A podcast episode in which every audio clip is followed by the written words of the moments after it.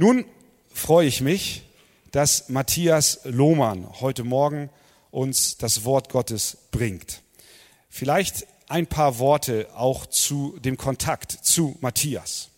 Ich hatte euch letzten Sonntag schon ein wenig erzählt, ähm, als ich auch Matthias schon angekündigt habe. Und ich möchte für die, die heute auch äh, nicht äh, heute da sind und letzten Sonntag nicht dabei waren, auch nochmal erklären, wer Matthias ist. Matthias ist Pastor der FEG in München, die München Mitte, FEG München Mitte. Ich habe Matthias kennengelernt, ich glaube in Amerika war das, und äh, dort haben wir uns getroffen auf einer, ja, verschiedene Kontexte, äh, besonders auf einer Together for the Gospel Konferenz.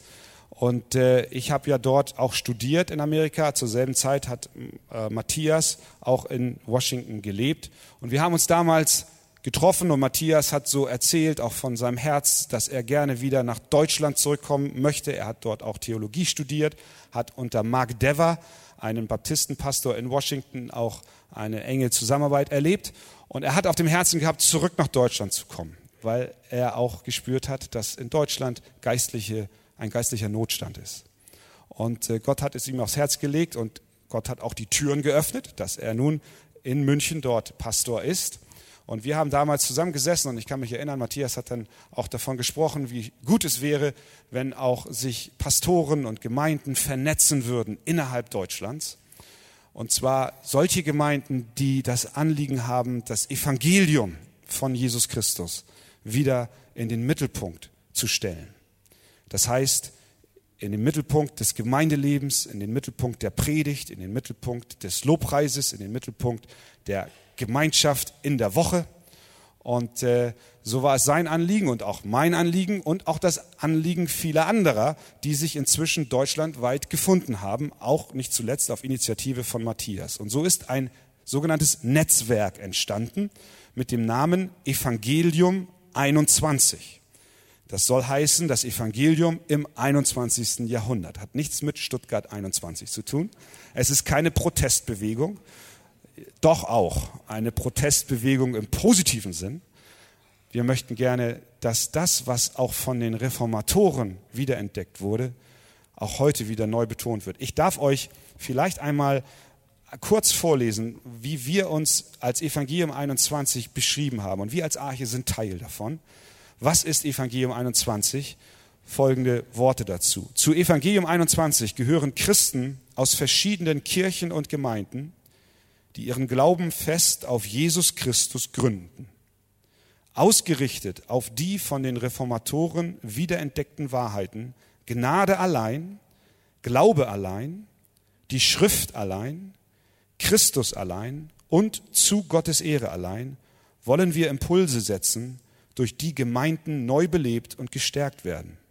Denn allein das biblische Evangelium bewirkt, dass Christen von einer echten Hoffnung und überwältigenden Freude an Gott erfüllt werden und diese auch ausstrahlen. Als Anlaufstelle für Gleichgesinnte und Interessierte empfehlen wir Kontakte und Ressourcen. Die von uns angebotenen Materialien und Veranstaltungen heben die Zentralität des Evangeliums für den Gemeindealltag und das gesamte Leben hervor. Danach wollen wir demütig streben mit dem Ziel, dass die Gemeinde Christi im 21. Jahrhundert ganz neu erfährt, was es heißt, dass das Evangelium nicht nur im Wort zu uns kam, sondern in Kraft und im Heiligen Geist und in großer Gewissheit. Das war ein Zitat aus 1. Thessalonicher 1, Vers 5 zum Schluss. So habt ihr mal einen kleinen Eindruck von dem, was auch uns auf dem Herzen liegt. Und wir hatten nun in den letzten Tagen ein kleines äh, Treffen mit den Leitern, die sich bisher schon vernetzt haben. Und ich meine, auch einige von euch sind noch heute Morgen hier im Gottesdienst. Neben Matthias, da hinten habe ich gesehen, Kai, wenn du auch mal aufstehst. Kai und auch der Ron Kupp steht auf und der Thorsten Wiediger. Und wer ist noch? Tobias Glaum hinten aus der Gegend Biskirchen, Wetzlar. Da ist Bonn vertreten, da ist Zürich vertreten, da ist Wien und Hannover ein Stück weit vertreten. Dann habe ich noch jemand. Manuel, bist du Manuel Wilde? Das ist so Süddänemark, Nordflensburg, so der Raum. Das sind einige von den Brüdern, die hier waren. und viele sind schon abgereist und müssen heute Morgen predigen. Aber da habt ihr mal einen Eindruck, dass wir also verschiedene Brüder sind. Euch auch ein herzliches Willkommen in, der, in dem Gottesdienst heute Morgen.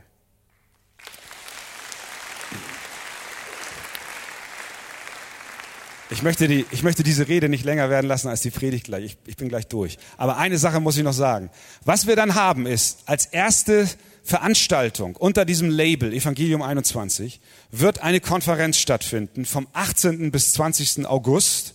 Und zwar wird sie hier in der Arche stattfinden. Dort werden aus ganz Deutschland eben diese Brüder und andere und viele, viele Menschen kommen, um auch hier zu dem Thema das Evangelium im Zentrum der Gemeinde ähm, Einheiten zu hören. Es wird Gastredner dort sein, zum einen Matt Schmacker und dann kommen auch äh, Brüder aus unserem Kreis zu Wort. Ihr könnt euch diesen Flyer gerne mitnehmen. Er ist draußen am Infostand äh, erhältlich. Nehmt euch ihn mit, lest ihn euch durch und vor allen Dingen meldet euch an. So, nun genug der Worte.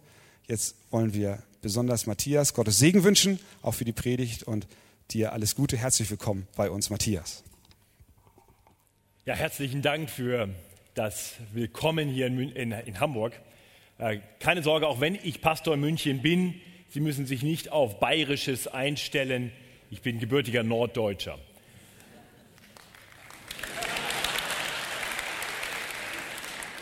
Davon werde ich in München nicht berichten.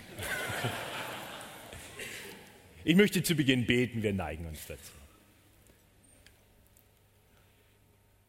Großer Gott, himmlischer Vater, wir danken dir dafür, dass du der Schöpfer aller Dinge bist, dass du alle Dinge in deiner Hand hältst und dass du alle Dinge zu einem guten Ende führst.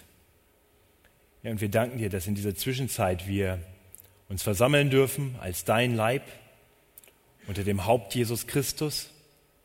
Wir danken dir dafür, dass wir Gemeinschaft haben dürfen im Evangelium. Ich möchte dir danken für diese Gemeinde, für die Klarheit, in der Verkündigung, für die Liebe untereinander. Ich möchte dich bitten, dass du diese Gemeinde segnest. Und ich möchte dich bitten, dass du nun zu uns sprichst durch dein Wort. Amen.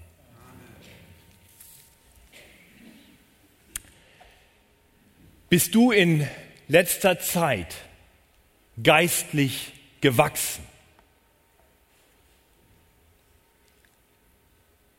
Ich hoffe, dass viele jetzt nur, weil man das halt nicht macht, gleich nach der ersten Frage des Predigers zu antworten, doch irgendwo innerlich sagen konnten, ja. Aber ich bin mir sicher, dass auch viele unter uns sind, die vielleicht etwas traurig denken, ich wäre gerne geistlich gewachsen, aber irgendwie hat das vielleicht doch nicht so richtig stattgefunden in meinem Leben. Und vielleicht geht es dir heute so, dass du sagst, ich weiß auch gar nicht so richtig, wie. Wie kann ich geistlich wachsen? Nun, da gibt es so Tendenzen, so ganz natürliche Dinge in uns, die dann immer mal wieder so zum Vorschein kommen, wo wir sagen, okay, ich will jetzt geistlich wachsen. Und, und eine natürliche Tendenz ist dann, ich muss was tun ich muss jetzt aktiv werden, ich muss jetzt mir ein, einen Plan machen, eine To-Do-List, etwas, womit ich geistliches Wachstum irgendwie produzieren kann. Eine, eine andere Tendenz, die, denke ich, typisch für unsere Zeit ist, ist danach zu streben, irgendwie etwas Neues zu entdecken. Das Alte war gut für eine Zeit, aber ich brauche jetzt mehr. Ich brauche etwas Neues. Das sind so typische Tendenzen. Und ich sage Ihnen ganz offen und ehrlich, ich kenne diese Tendenzen ganz persönlich. Ja, ich will was machen, ich will was tun. Und, und manchmal ist es ein neues Buch, vielleicht, vielleicht irgendein neuer Weg, der, der endlich dazu führt, dass, dass mein Gebetsleben besser wird, dass ich, dass ich wirklich heiliger werde, dass ich Sünde überwinde. Und doch bin ich tief davon überzeugt, dass es keinen besseren Weg für geistliches Wachstum gibt, als den, dass wir Christus immer wieder, immer wieder neu in den Blick bekommen. Dass wir nicht nach neuen Dingen streben und nicht danach streben, erstmal aktiv zu werden, sondern dass wir danach streben, Christus besser kennenzulernen. Und diese Überzeugung, die habe ich mir nicht selber ausgedacht, nein, die, die habe ich gelernt vom Apostel Paulus, der im 2. Korinther 3,18 folgendes schreibt. Er sagt, wir alle aber schauen mit aufgedecktem Angesicht die Herrlichkeit des Herrn an und werden so verwandelt und werden so verwandelt im Anschauen in dasselbe Bild von Herrlichkeit zu Herrlichkeit von dem Herrn, der der Geist ist. Und dieser Vers ist nicht der Vers, über den ich predigen möchte, aber das ist der Vers, der das ausdrückt, auf das ich heute Vormittag hoffe und vertraue. Es ist das, wofür ich bete, nämlich dass wir im Schauen auf Christus verändert werden. Dass geistliches Wachstum in uns beginnt, neu bestärkt wird. Dadurch, dass wir Christus ganz klar in den Fokus bekommen. Von daher wird diese Predigt ganz einfach. Wir werden uns einfach einige Bibelverse anschauen und es wird heute mal keine Handlungsanweisung geben. Ich möchte einfach nur, dass wir Christus sehen und unser Herz erfüllt wird voller Freude an ihm. Und ich bin überzeugt, dass wenn wir Christus so kennenlernen, dass in uns geistliches Wachstum produzieren wird. Sowohl im Herzen wie dann auch in der Tat. Der Predigtext, den wir dazu anschauen wollen, ist ein ganz bekannter Predigtext. Es ist ein sogenannter Christushymnus, und zwar der, der sich im Kolosserbrief findet. Also wenn Sie eine, oder wenn, in München sitzen wir uns, ich darf hier ja du, du sagen, wie schön. Äh, wenn ihr, wenn du eine Bibel dabei hast, dann äh, lade ich dich ein, schlag sie auf. Kolosser 1, die Verse 15 bis 20. Der Brief des Apostels Paulus an die Gemeinde in Kolossee, beginnend in Kapitel 1, Vers 15. Und ich lese und, und werde als Textgrundlage die Luther-Übersetzung von 1984 äh, benutzen, aber ich denke, die Übersetzungen sind sich alle relativ ähnlich in diesem Text. Kolosser 1, 15. Dort heißt es über Jesus Christus, er ist das Ebenbild des unsichtbaren Gottes der Erstgeborene vor aller Schöpfung. Denn in ihm ist alles geschaffen, was im Himmel und auf Erden ist, das Sichtbare und das Unsichtbare. Es seien Throne oder Herrschaften oder Mächte oder Gewalten. Es ist alles durch ihn und zu ihm geschaffen. Und er ist vor allem und es besteht alles in ihm. Und er ist das Haupt des Leibes, nämlich der Gemeinde. Er ist der Anfang, der Erstgeborene von den Toten, damit er in allem der Erste sei. Denn es hat Gott wohlgefallen, dass in ihm alle Fülle wohnen sollte und er durch ihn alles mit sich versöhnte, es sei auf Erden oder im Himmel indem er Frieden machte durch sein Blut am Kreuz. Amen. Ja, um, um, diesen Text besser einordnen zu können, ist es vielleicht hilfreich, so ein bisschen den Hintergrund dieses Briefes zu wissen. Nicht dieser Brief wurde geschrieben vom Apostel Paulus so circa 30 Jahre nach dem Tod und der Auferstehung von Jesus Christus. Dieser Brief wurde geschrieben aus dem Gefängnis. Der Apostel Paulus war inhaftiert für seinen Glauben, wahrscheinlich in Rom.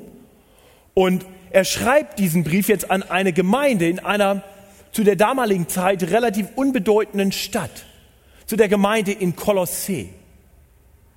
Diese Gemeinde wurde nicht von Paulus gegründet. Sie war wahrscheinlich von einem Mann namens Epaphras gegründet worden. Epaphras war war wahrscheinlich durch Paulus im nicht so weit entfernten Ephesus zum Glauben gekommen und dann wahrscheinlich in seine Heimatstadt zurückgegangen nach Kolossee und hatte dort die Gemeinde erbaut. Und nun, einige Jahre später, ist er also nach Rom gereist, wahrscheinlich nach Rom, zu Paulus ins Gefängnis. Im, Im, Kapitel 1, Vers 7 lesen wir davon, dass dieser Epaphras also jetzt Paulus einen Bericht gegeben hat. Und in diesem Bericht beschreibt er die Situation der Gemeinde offensichtlich. Wir kennen den Bericht nicht, wir können das nur erahnen aus dem, was Paulus dann jetzt antwortet in seinem Brief. Und wahrscheinlich hatte er sehr viel Gutes, sehr viel Positives zu berichten. Ist Paulus froh und dankt Gott für die Christen in Kolossee. Aber Epaphras hatte auch einige Dinge zu sagen, die nicht so erfreulich waren. Und, und diese Dinge, diese falschen Lehren, einige Probleme, die sich da so scheinbar in der Gemeinde breit zu machen schienen, denen will Paulus jetzt entgegnen. Er will sie korrigieren. Das ist ein Grund, warum er diesen Brief geschrieben hat. Und eine wesentliche Sorge, die offensichtlich da war, die Paulus hatte, war, dass die Kolosser jetzt zwar Christus kennengelernt hatten, sie hatten das Evangelium vom, vom gekreuzigten und wieder auferstandenen Herrn Jesus Christus im Glauben angenommen, aber sie wollten jetzt mehr. Sie wollten weitergehen. Sie wollen, wollten weitere Schritte machen. Und Paulus hat eine einfache Botschaft.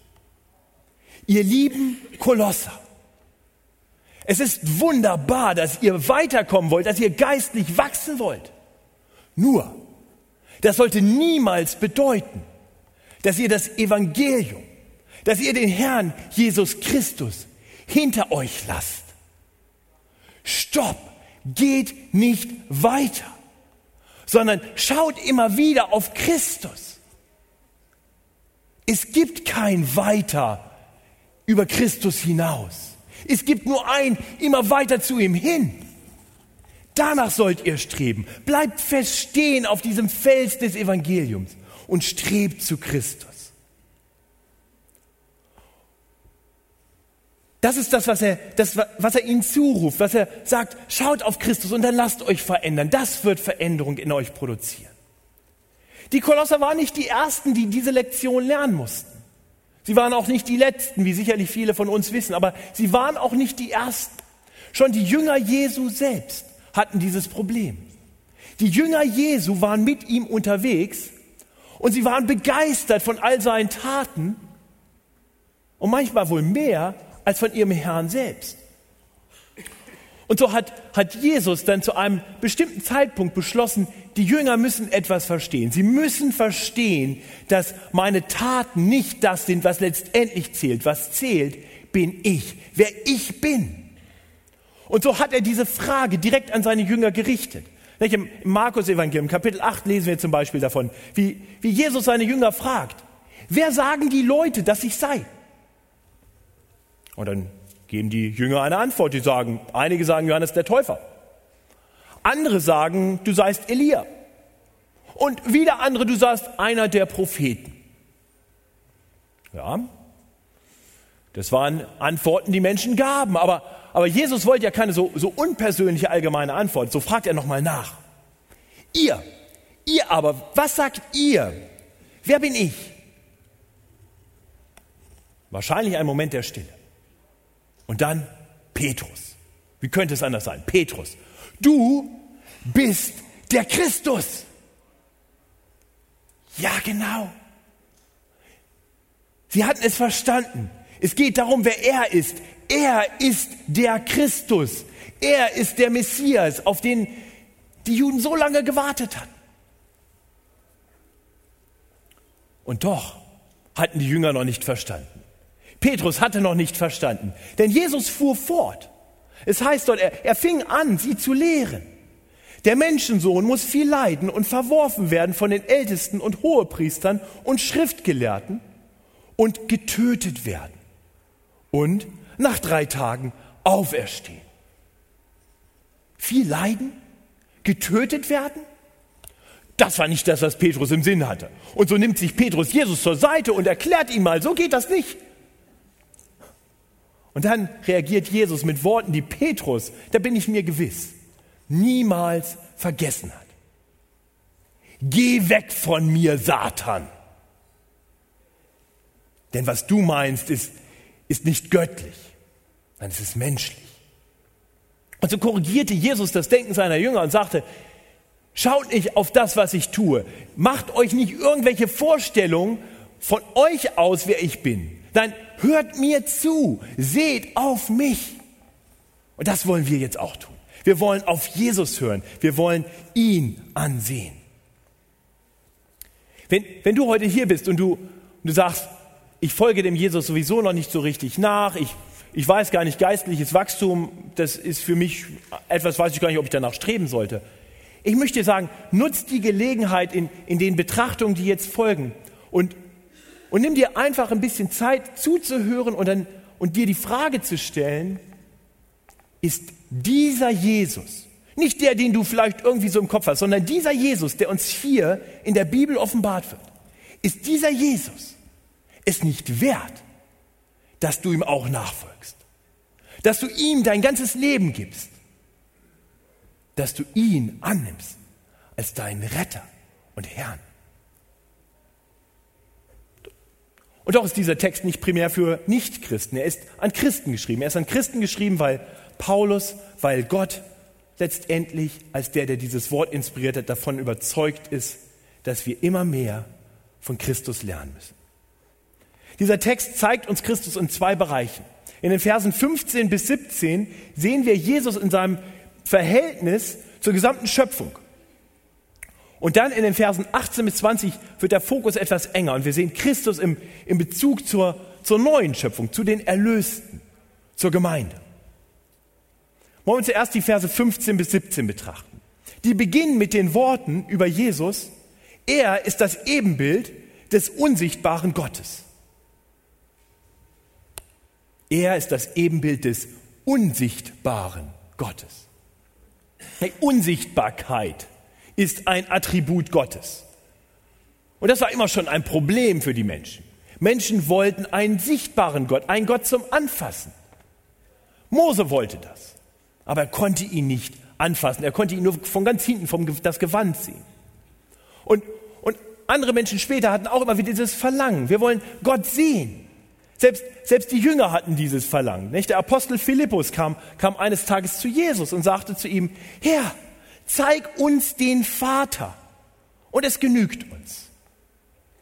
Und dann sagt Jesus ihm Folgendes. Er sagt, so lange bin ich bei euch und du kennst mich nicht. Philippus. Wer mich sieht, sieht den Vater. Ja, was, was Jesus hier sagt, ist das gleiche, was, was wir hier im Kolosse 1,15 lesen. Wer Jesus sieht, sieht den Vater. In Jesus ist der unsichtbare Gott sichtbar geworden. Der nicht greifbare Gott ist ein Gott zum Anfassen, ein Gott mit uns geworden. Du magst du denken, das war gut für Philippus. Aber Jesus ist heute nicht hier. Ich, ich kann ihn nicht von Angesicht zu Angesicht sehen. Ich, ich kann ihn nicht anfassen. Stimmt. Das ist in der Tat so. Du kannst ihn nachher hoffentlich schmecken. Aber, aber doch kannst du Jesus sehen. Du kannst ihn nicht mit deinen eigenen Augen direkt sehen, aber du kannst ihn mit deinen Augen sehen durch die Augen der Menschen, die ihn gesehen haben. Und in der Tat kannst du heute mehr von ihm sehen, du kannst ihn klarer erkennen als die Jünger damals. Jesus hat deutlich gemacht im Johannes 16, dass, dass ein großer Vorteil seiner Himmelfahrt, seines von uns gehen der ist, dass dadurch der Heilige Geist nun kommt und der führt uns noch viel mehr in alle Wahrheit. Wir haben heute nicht nur das Wissen um Jesus, der Wunder tut, so wie die Jünger zu der Zeit, als Jesus mit ihnen diesen, dieses Gespräch hatte. Wir wissen von Jesus, der am Kreuz gestorben ist, der von den Toten auferstanden ist, der zum Vater aufgefahren ist, uns den Heiligen Geist gesandt hat, der uns zugesagt hat, dass er wiederkommen wird. Wir wissen, was das alles zu bedeuten hat, weil es uns erklärt worden ist. Durch den Heiligen Geist, der wirkte in den Aposteln, die uns Gottes Wort gaben. Von daher meine, meine Aufforderung, meine, meine Frage letztendlich, wenn du, wenn du Gott sehen willst, wohin schaust du? Wir können Gott sehen. Der unsichtbare Gott ist sichtbar geworden. Und hier drin offenbart er uns. Und in der Tat nicht nur in den Berichten, in denen Jesus Christus namentlich erwähnt wird, in denen vielleicht sein Leben beschrieben wird.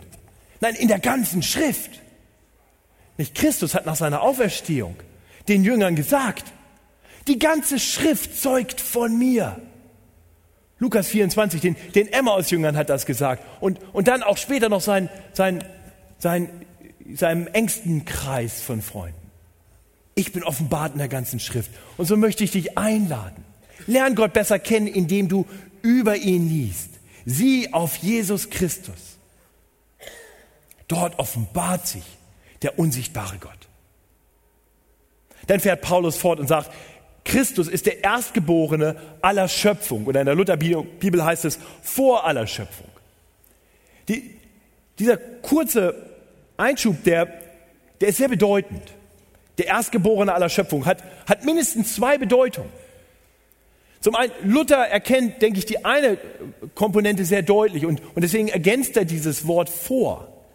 Christus ist vor aller Schöpfung. Christus ist nicht Teil der Schöpfung. Christus war schon immer. In Vers 16 macht er das nochmal deutlich, dass, dass die ganze Schöpfung wurde von Christus geschaffen. Und, und dann in Vers 17 heißt es, er ist vor allem. Er ist vor allem. Jesus Christus ist, ist der ewige Ich bin. Er ist, er ist kein Geschöpf, er ist der Schöpfer. Also er ist der Erstgeborene vor aller Schöpfung. Und dann zum anderen ist die Bedeutung des Erstgeborenen natürlich auch die, dass der Erstgeborene was ist? Der Erbe. Der Erstgeborene ist der Erbe. Ich bin dankbar, dass das heute nicht mehr so ist. Ich bin nämlich der Zweitgeborene bei uns zu Hause. Aber, aber damals war das so. Der, der Erstgeborene erbt. Das heißt, ihm gehört alles. Er kriegt alles. Das ist das, was der Hebräerbrief noch klarer sagt über Jesus Christus, wo, wo es heißt, dass der, der Sohn vom Vater eingesetzt worden ist zum Erben über alles. Was das heißt, ist, dass diese ganze Welt, die ganze Schöpfung eines Tages für alle sichtbar in den Besitz des Herrn Jesus Christus übergehen wird. Und weil das so ist, dürfen wir darauf vertrauen, dass wenn wir doch jetzt schon Teil des Besitzstandes von Jesus sind, er gut auf uns aufpassen wird. Er, er, wird uns eines Tages in seinen Besitz nehmen, ganz sichtbar. Er wird uns vorher nicht kaputt machen. Nicht, manchmal kriegt man so den Eindruck, wenn man Menschen über die Gebote Gottes reden hört, dass das wären alles so Dinge, die uns unser Leben irgendwie kaputt machen. Aber Jesus sagt, ihr gehört mir. Ich mache euch nicht kaputt. Im Gegenteil, ich gebe euch die Bedienungsanleitung, wie ihr möglichst gut funktionieren könnt, weil, weil ich will euch eines Tages als Heile, als Geheiligte, als, als, als, als perfekt gemachte Menschen in meinen Besitz nehmen. Er meint es gut mit uns. Und er weist uns durch sein Wort den Weg zu diesem guten Leben als unser Schöpfer und als unser Eigentümer. Vers 16 betont dann die beiden Aspekte nochmal in, in etwas anderen Worten. Ne? Ich lese uns Vers 16 nochmal. Denn in ihm, also in Christus, ist alles geschaffen, was im Himmel und auf Erden ist. Das Sichtbare und das Unsichtbare, es seien Throne oder Herrschaften oder Mächte oder Gewalten. Es ist alles durch ihn und zu ihm geschaffen. Also dieser Vers beginnt damit, dass alles in ihm geschaffen wurde und er endet damit, dass alles durch ihn geschaffen wurde. Nur um, um das nochmal ganz deutlich zu machen. Du auch. Ich auch. Wir alle sind von ihm geschaffen worden. Er ist unser Schöpfer und er ist unser Eigentümer. Er meint es gut mit uns. Und dann heißt es am Ende von Vers 16 nicht nur, dass wir durch ihn, sondern dass wir zu ihm geschaffen wurden. In anderen Übersetzungen heißt es, und ich denke, das ist ganz hilfreich, für ihn. Kolosser 1,16 lehrt uns, wozu es uns gibt. Du, du auch und wir alle sind von Christus geschaffen worden für ihn. Das ist der Grund für unsere Existenz. Und so möchte ich dich fragen. Für was lebst du? Für wen lebst du? Kann es irgendetwas, kann es irgendjemand Besseres geben, für den es sich zu leben lohnt, als für den, der dich geschaffen hat und dem du gehörst und der dich für sich geschaffen hat? Und doch, wenn wir ehrlich sind, wenn ich ehrlich bin, muss ich leider bekennen, dass ich eben nicht immer und in allen Dingen für Christus lebe. Ich lebe immer wieder für Matthias Lohmann. Das ist mein Name, nicht? Aber das sollte nicht so sein. Wir sind für Christus geschaffen. Und so möchte ich noch eine Frage stellen. Bist du bereit, wenn nötig? Und ich bete, dass es niemals nötig sein möge. Aber bist du bereit, wenn nötig, alles andere alles andere aufzugeben, hinter dir zu lassen, nur um an Christus festhalten zu können. Er ist das Ziel, für das du geschaffen wurdest. Die Welt will uns einreden, wir wurden geschaffen für Selbstverwirklichung, für Karriere, für Geld, für, für unsere Familie. Und preis den Herrn für all diese Dinge. Aber das ist nicht das Ziel unseres Lebens. Wir wurden für Christus geschaffen und so sollten wir nun auch für ihn leben. Dann schließt Paulus diesen, diesen ersten Teil des Lobpreises Christi mit den Worten, die vielleicht so ein bisschen schwer zu verstehen sind. In, in Vers 17 heißt es dort über Christus noch einmal, er ist vor allem und es besteht alles in ihm. Andere Übersetzungen sagen, er hält alles zusammen. Und, und auch das ist wichtig. Nicht? Manchmal kommt es uns so vor, als wenn, ja, Christus ist unser Schöpfer und er kommt eines Tages wieder und dann wird alles gut, aber zwischendurch bin ich irgendwie allein gelassen. Christus ist so weit weg. Das ist eine Lüge Satans. Satan will, dass wir denken, dass Christus weit weg ist, dass er uns alleine gelassen hat. Aber das stimmt nicht. Wenn Christus weg wäre, dann würde alles auseinanderfallen. Denn er hält alles zusammen.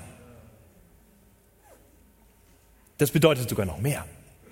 Das bedeutet, dass, dass Christus so involviert ist in unserem Leben, dass er in unserem Leben alles in seiner weisen Hand zusammenhält.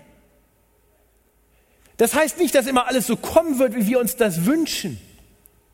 Nein, er, er wird uns durch Leid und durch schwere Zeiten gehen lassen. Aber wir dürfen wissen, dass dieser Vers, den Christian vorhin den Geburtstagskindern zugesagt hat, dass dieser Vers stimmt. Nicht Römer 8, 28 stimmt. Alle, die Gott lieben und nach seinem Ratschluss berufen sind, all diesen Menschen wird alles, aber auch alles zum Besten dienen. Christus führt die Dinge so, er lenkt sie, er hält alles zusammen. Bis an der Weltende. Und dann kommt er wieder.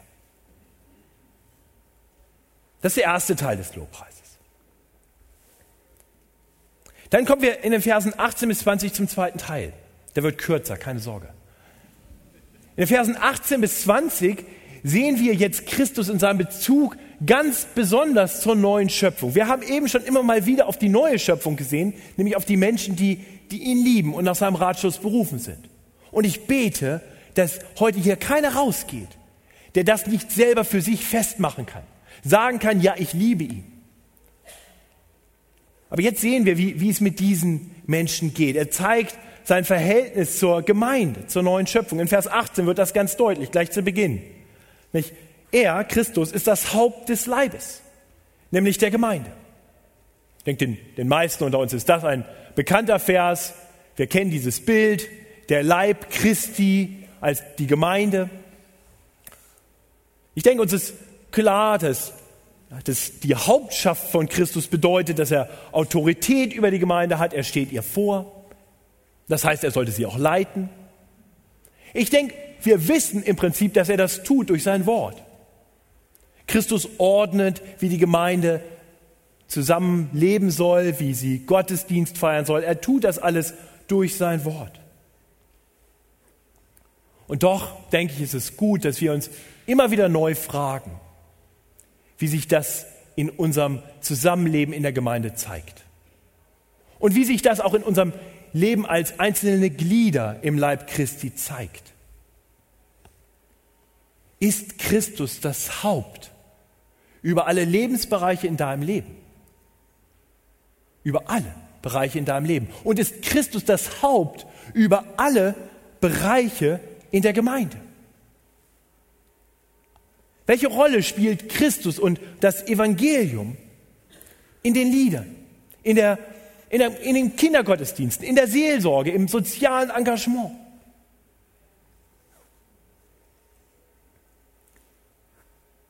Ich möchte euch sagen, ich, ich preise Gott für euch.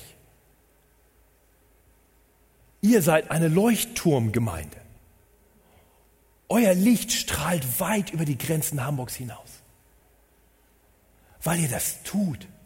Weil ihr bereit seid, Christus das Haupt dieser Gemeinde sein zu lassen. Seid ihr eine Gemeinde, die Strahlkraft hat. Ich preise Gott dafür. Ich danke euch dafür. Und ich möchte euch ermutigen, dran zu bleiben. Nie träge zu werden Nie zu denken, ihr habt das jetzt alles aussortiert und jetzt ist gut. Nein, fragt immer wieder danach. Für jeden einzelnen Bereich des Gemeindelebens. Ist das hier nach der Schrift geordnet? Ist Christus wirklich Haupt auch dieser Dinge? Ich möchte euch ermutigen, dass ihr euch immer wieder bewusst hinter eure Gemeindeleitung stellt. Sie ermutigt, das zu tun. Für eine Gemeindeleitung ist es leichter, das nicht zu tun. Das Einfachste für eine Gemeindeleitung ist immer, den Traditionen nachzugeben. Alles so zu lassen, wie es immer schon war. Dann gibt es wenig Widerstände, denn die Leute sind ja gekommen, weil sie irgendwie zufrieden sind. Und wenn man was ändert, führt das meist zu Widerstand. Eure Leiter brauchen Ermutigung, immer wieder bereit zu sein, Traditionen zu hinterfragen.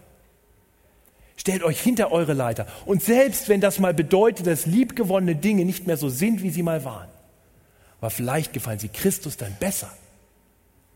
Er ist das Haupt der Gemeinde.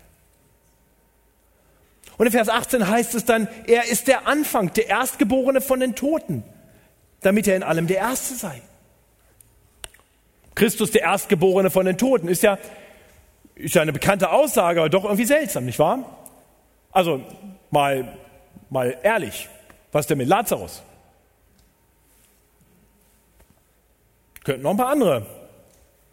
War Christus wirklich der Erste von den Toten?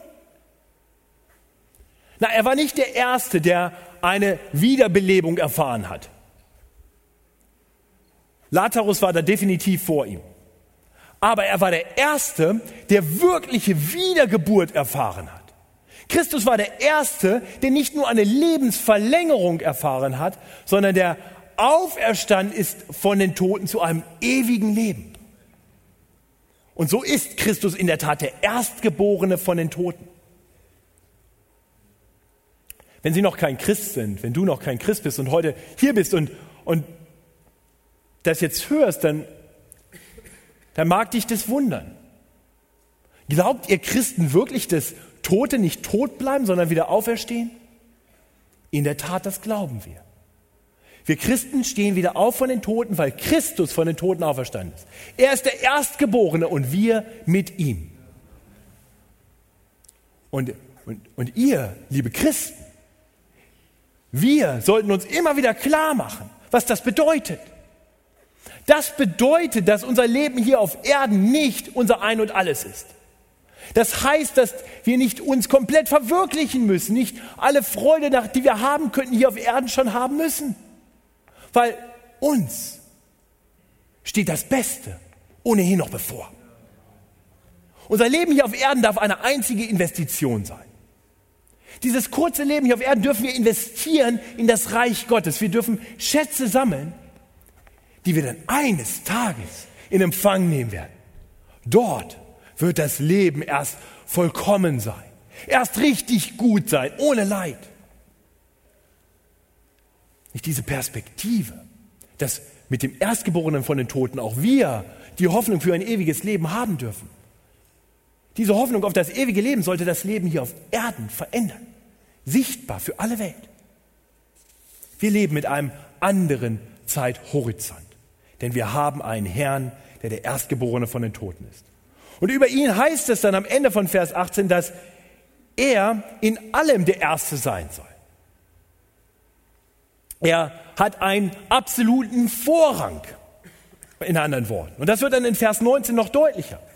Nicht? Dort wird deutlich, warum Christus als der Erstgeborene von den Toten Vorrang hat. Nämlich, weil er eben nicht nur vollkommen Mensch war. Er war vollkommen Mensch und er ist vollkommen Gott. Es hat Gott wohlgefallen, dass in ihm, also in Christus, alle Fülle wohnen sollte. Ihr Lieben, diese Aussage ist atemberaubend, wenn man, wenn man sie betrachtet, wenn man darüber nachdenkt. Alle Fülle, alle Fülle ist in Christus. In ihm fehlt nichts. Ja, diese, diese Kolosser, die dachten, sie müssen weitergehen. Und Paulus sagt, wo wollt ihr denn hin? Die ganze Fülle ist in Christus. Bleib bei ihm. Streb ihm entgegen und geh nicht weiter. Und das ruft er uns auch zu. Wir brauchen nicht mehr von irgendwas anderem, wir brauchen nur mehr von Christus, denn alle Fülle ist in ihm. Ich weiß nicht, wie es, wie es dir mit diesen Versen bisher ging. Ich weiß nicht, ob, ob ich hoffe so ein bisschen, dass diese Verse dich froh gemacht haben, dass du, dass du eine gewisse neue Begeisterung für Christus hast. Für den, der alles geschaffen hat, der, der, dem alles gehört, der alles zusammenhält, in dem die ganze Fülle ist, der uns ein ewiges Leben garantiert, wenn wir zu ihm gehören. Ich, ich hoffe, du bist begeistert von Christus. Aber vielleicht, vielleicht geht es dir auch ein bisschen anders. Vielleicht bist du auch ein bisschen betrübt, ein bisschen traurig. Vielleicht hörst du diese Worte, dass alles Christus gehört, dass dein ganzes Leben für ihn gelebt werden sollte, dass er das Haupt sein sollte, nicht nur der Gemeinde, sondern auch von dir persönlich. Und vielleicht wird dir gerade im Anbetracht dieser herrlichen Wahrheiten über Christus deutlich, dass du diesem Anspruch nicht genügst. Vielleicht betrübt dich gerade im, im Licht der Herrlichkeit von Christus die, die Dunkelheit, die in deinem Herzen doch noch irgendwo ist. Ich kann ganz ehrlich sagen, als ich diesen Text zum ersten Mal durchgearbeitet habe, war für mich das auch ein bisschen so der Fall. Ich war begeistert von Christus und betrübt über mich selbst. Und weil das so ist, können wir Gott danken, dass der Text nicht mit Vers 19 aufhört. Denn in Vers 20 wird aus diesem herrlichen Text ein Text, der gut für uns ist. Denn in Vers 20 heißt es, dass Gott durch ihn, also durch Christus, alles mit sich versöhnte. Es sei auf Erden oder im Himmel, indem er Frieden machte durch sein Blut am Kreuz. Jesus hat Versöhnung zwischen Sündern wie dir und mir, zwischen Menschen, die eben nicht den Ansprüchen Gottes immer genügen, die immer wieder gegen ihn rebellieren und für sich selber leben wollen. Zwischen solchen Menschen und sich hat er Versöhnung geschaffen. Durch sein Blut am Kreuz. Du und ich, wir können heute Frieden haben mit Gott. Wir müssen ihn nicht fürchten. Aber das war halt nicht immer so. Und das ist auch eine wichtige Wahrheit. Wir brauchen diese Versöhnung. Im nächsten Vers, den wir nicht mehr betrachten werden, heißt es, dass wir alle einst, die Kolosser, aber auch wir, einst Gott fremd und feindlich gesinnt waren in bösen Werken. Und wir haben das vorhin auch gesungen. Und ich glaube, wenn du dein Herz kennst, dann weißt du, dass das stimmt. Wir alle waren einst Feinde Gottes. Und deswegen brauchen wir diese Versöhnung. Und so möchte ich dich fragen heute. Ich kenne hier kaum jemanden persönlich. Ich möchte das einfach allgemein fragen und, und dich bitten, dass du es an dein Herz heranlässt. Bist du mit Gott versöhnt? Hast du Frieden mit Gott? Das ist ganz einfach. Komm zu Jesus. Er hat diese Versöhnung erreicht, geschaffen. Er hat Frieden gebracht durch sein Blut am Kreuz.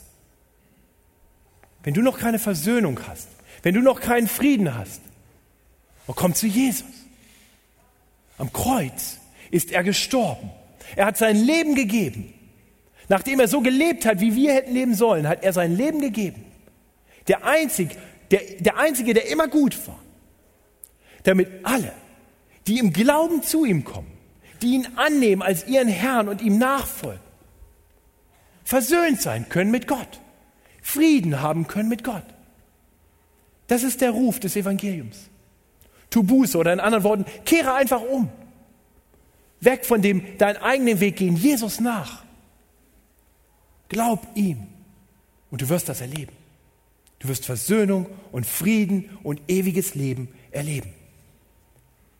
Und für alle unter uns, die das erlebt haben, und ich gehe mal davon aus, dass die ganz große Mehrzahl unter uns in diese Kategorie fällt. Für alle unter uns, die das erlebt haben, möchte ich sagen, lass diese Botschaft, lass diese Botschaft von der Versöhnung durch das Blut am Kreuz nie zu einer Nebensache werden. Nie zu etwas werden, was irgendwann mal geschehen ist und erledigt ist und du hast es mal irgendwie angenommen. Bring das immer wieder ins Zentrum deines Lebens.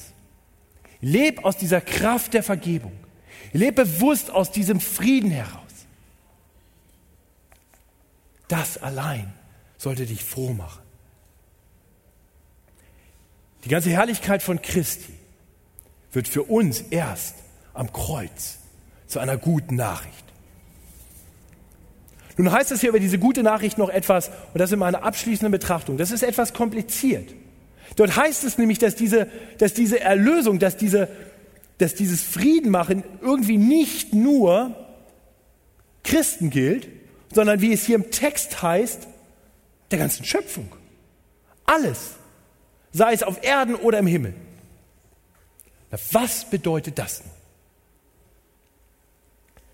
Ich glaube, Paulus erklärt das im Römerbrief in anderen Versen. Im Römer Kapitel 8, beginnend in Vers 21. Dort schreibt er über diese Schöpfung, dass sie, dass sie frei werden wird von der Knechtschaft der Vergänglichkeit zu der herrlichen Freiheit der Kinder Gottes. Denn wir wissen, dass die ganze Schöpfung bis zu diesem Augenblick mit uns seufzt und sich ängstet. Was Paulus hier zum Ausdruck bringt, ist, dass die ganze Schöpfung unter dem Sünden verleidet. Diese ganze Schöpfung, alles, was Gott geschaffen hat, sehnt sich danach, neu gemacht zu werden, heil zu werden. Und weißt du, was im Zentrum dieses ganzen Prozesses steht? Zuerst Christus und dann du. Die Menschen, die zum, im Glauben zu Christus kommen, sind im Zentrum der ganzen neuen Schöpfung. Die Bibel zeugt immer wieder davon. Alles wird neu werden, aber worum geht es tatsächlich? Darum, dass auf dieser neuen Erde und unter diesem neuen Himmel Gottes Volk ihn lobt und preist. Und so wie die Schöpfung heute noch seufzt, noch darunter leidet, dass sie eine gefallene Welt ist, so kennen wir das auch. Aber eines Tages in dieser neuen Welt wird alles Seufzen, alles Leiden ein Ende haben. Alle Tränen werden weggewischt sein, weil Christus am Kreuz gesiegt hat. So, wenn du hier heute sitzt und Jesus Christus noch nicht kennst, komm zu ihm. Bei ihm allein ist gutes Leben. Bei ihm allein ist ewiges Leben. Und wenn du Christus kennst und hoffentlich geistlich wachsen willst, dann fang nicht erst an, etwas zu tun. Dann streb nicht nach neuen Dingen. Nein, dann streb Christus entgegen. Bleib bei ihm, schau auf ihn und lass dich verändern durch dein Blicken auf ihn von einer Herrlichkeit zur anderen. Und dafür möchte ich beten. Himmlischer Vater, du bist ein großartiger Gott. Du, der unsichtbare Gott, bist zu uns gekommen. Du hast dich uns offenbart. Du, der Schöpfer, der alles in seiner Hand hält und der alles für sich gemacht hat, hat sich gegeben für uns, hat sich erniedrigt. Du bist für uns ans Kreuz gegangen. Der Gerechte, der Schöpfer, der Eigentümer der ganzen Schöpfung opfert sich auf für uns Rebellen und Sünder. Ja, wir können das nicht begreifen, aber wir dürfen es glauben. Und wir dürfen wissen, dass deine Verheißungen uns eine ewige Zukunft garantieren in deiner Gegenwart. Oh Herr, schärfe uns den Blick auf dich, damit wir dir entgegenstreben. Ja, und ich möchte beten für die, die dich noch nicht kennen. Herr, berühre ihr Herz. Zeig ihnen ihre Not und zeig ihnen, dass du die Lösung bist. Herr, und so möchte ich dich bitten, dass du sie zu dir ziehst, dass du sie rettest. Herr, so preisen wir dich für deine souveräne Gnade und Liebe. Im Namen unseres Herrn und Erlösers, Jesus Christus. Amen.